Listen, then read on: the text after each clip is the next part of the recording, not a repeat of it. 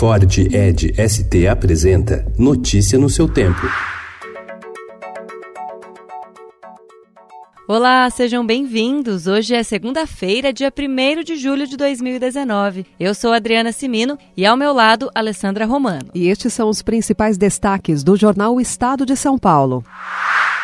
Manifestantes foram ontem às ruas de pelo menos 70 cidades em 24 estados, além do Distrito Federal, em atos de apoio ao ministro da Justiça Sérgio Moro, à Lava Jato e à reforma da Previdência. Os protestos foram marcados por ataques ao Congresso e a ministros do Supremo Tribunal Federal. Em Brasília, o ministro-chefe do Gabinete de Segurança Institucional, general Augusto Heleno, discursou no alto de um carro de som em defesa de Moro. Em São Paulo e no Rio, integrantes do grupo Direita SP hostilizaram ativistas do MBL e do Vem Pra Rua, organizadores do ato, cobrando mais apoio a Bolsonaro.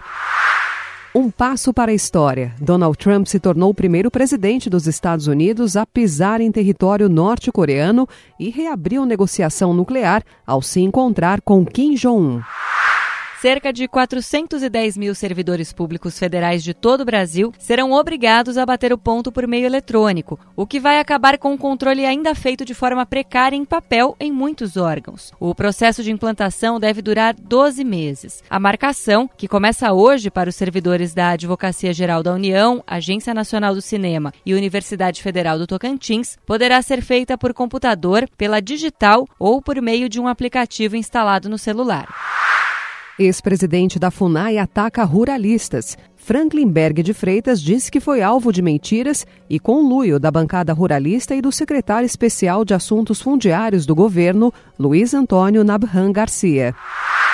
Em meio à crise, redes de ensino estrangeiras avançam no interior paulista e no Nordeste. Com mensalidades em média 20% acima do mercado nessas regiões, as escolas internacionais oferecem ensino bilíngue e currículo reconhecido no exterior e prometem formar cidadãos globalizados. Educadores veem método inovador com bons olhos, mas defendem espaço para a cultura nacional. Seleção em vantagem contra Messi. Em nove jogos contra o Brasil, craque argentino perdeu cinco e venceu três, com apenas um empate. Homenagem às amigas pintoras. Jandira Waters e Niobe Xandó, pioneiras do abstracionismo, inspiram mostras em São Paulo. Notícia no seu tempo. É um oferecimento de Ford Edge ST, o SUV que coloca performance na sua rotina até na hora de você se informar.